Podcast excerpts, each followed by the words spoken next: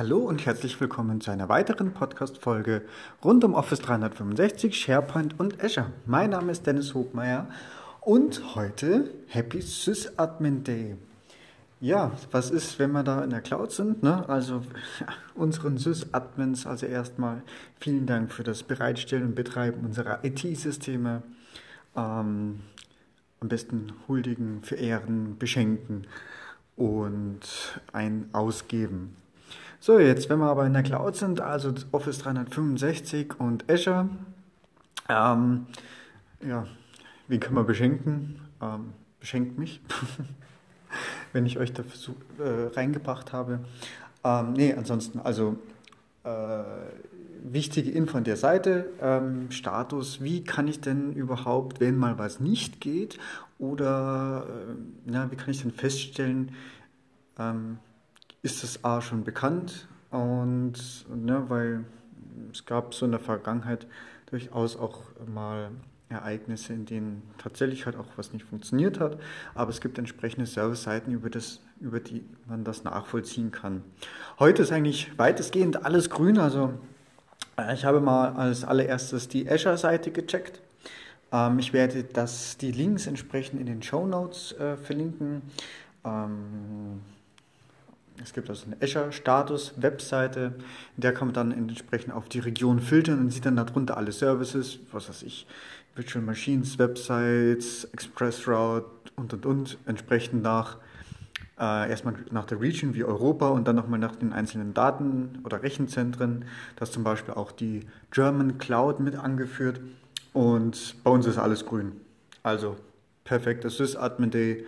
Ich glaube, die können heute frühen Feierabend machen. So, was gibt es da noch? Äh, ja, das zweite große ist natürlich ähm, Office 365.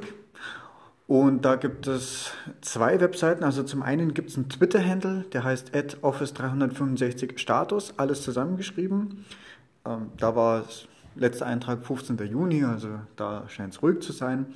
Und es gibt, also da ist zum Beispiel, wenn wirklich große Auswirkungen auf etwas sind, ähm, kann man den auch direkt erreichen. Die antworten übrigens auch, also ich habe auch ähm, damals, als ich Probleme hatte mit gewissen Diensten, auch äh, darüber geschrieben und die einfach erwähnt und da kam auch dann sehr schnell sogar eine Antwort.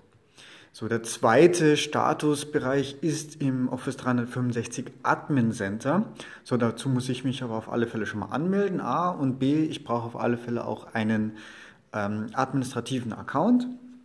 Das ist das zweite. Und dann gibt es links in der Navigation, beziehungsweise jetzt ist das ähm, nicht mehr nur das Office 365, sondern das Microsoft 365 Admin Center. Und da gibt es auf der linken Seite, wenn man das aufklappt, äh, der vorletzte Punkt, ähm, Health. So, und da gibt es auch entsprechenden Health-Status und da kann ich dann, äh, das wird nochmal unterschieden zwischen Incident und äh, noch irgendwas anderem. Also Incident ne, ist tatsächlich irgendwie Dienstausfall und das andere ist ähm, ja eher nicht ganz so schwerwiegendere Sachen.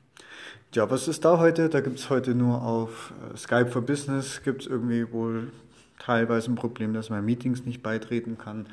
Man sieht dann auch eine komplette Message History und Startzeit, wann, seit wann das Problem bekannt ist und ähm, entsprechend gut kommuniziert. Ja, das sind eigentlich so mal die wichtigsten Kanäle, wie man sich über diesen Status informieren kann. Ähm, sollte dann darüber hinaus etwas nicht funktionieren, dann kann man entsprechend über ähm, Azure natürlich auch Support Cases aufmachen. Da habe ich auch schon entsprechende aufgemacht. Ähm, oder übers Office 365, übers Admin Center.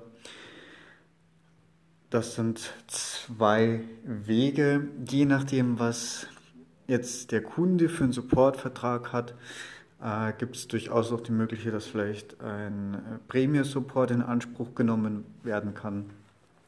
Die können in der, also A kostet zwar ein bisschen mehr Geld, B ähm, kann aber durchaus schneller reagieren als äh, der normale Supportweg. Ja, das sind eigentlich mal so die wichtigsten Hinweise. In diesem Sinne wünsche ich noch einen, Happy SysAdmin Day und ein schönes Wochenende. Bis bald. Tschüss.